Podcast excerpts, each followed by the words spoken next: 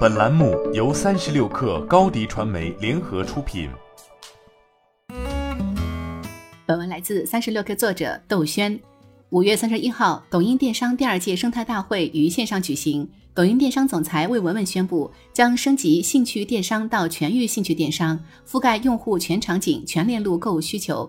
过去一年，抖音电商的 GMV 是同期的三点二倍。值得注意的是，这一数据统计的时段是二零二一年五月一号至二零二二年四月三十号区间，与二零二零年五月一号到二零二一年四月三十号这一区间的 GMV 对比，而非去二零二一年与二零二零年的全年 GMV 对比。距离喊出兴趣电商这一概念已经一年。在今年的生态大会上，抖音公布了一系列相关数据。平台上每月有超过两亿条短视频，超九百万场直播内容，全年有超一百亿件商品售出。过去一年，一百八十万新商家入驻抖音电商，三百八十六万带货达人，两万余 MCN 机构和服务商生态伙伴在平台成长。在抖音的内容场景之下，同比去年四月，挂车短视频累计播放次数增长百分之三十一，直播间订单数增长百分之一百一十二。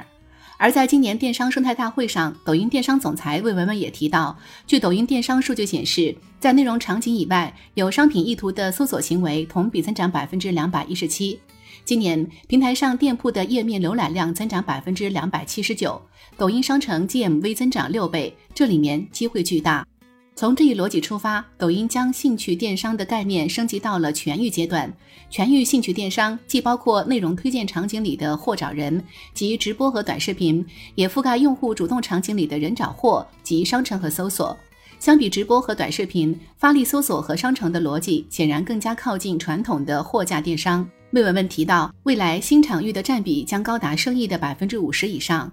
围绕全域兴趣电商，抖音电商还进行了一系列业务布局。第一是发力云零售，帮助商家打通线下生意；第二是建设供应链云仓，为商家提供解决方案、履约保障、优化物流体验；第三是针对头部品牌商家推出 D O U 两千计划，同时继续推进针对新锐品牌的抖品牌计划，全面建设品牌阵地；第四是针对全国的产业集群，打造百强产业带专项，规模化扶持产业带商家。